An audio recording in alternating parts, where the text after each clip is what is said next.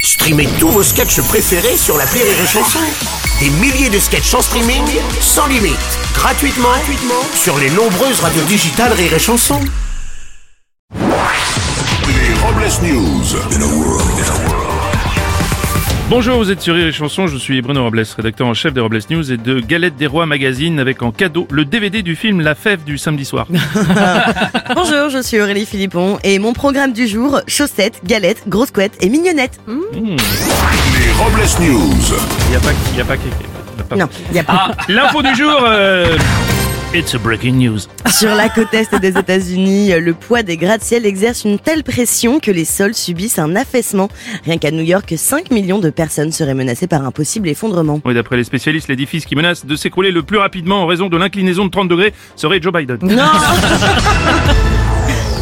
Une info dans l'impasse. La ville de Paris a rendu hommage à une star de la musique en inaugurant pour la première fois au monde une rue David Bowie qui est située dans le 13e arrondissement à Paris. Ah, on apprend également que la mairie de Paris inaugurera prochainement pour la première fois au monde un centre équestre Gérard Depardieu, Bruno.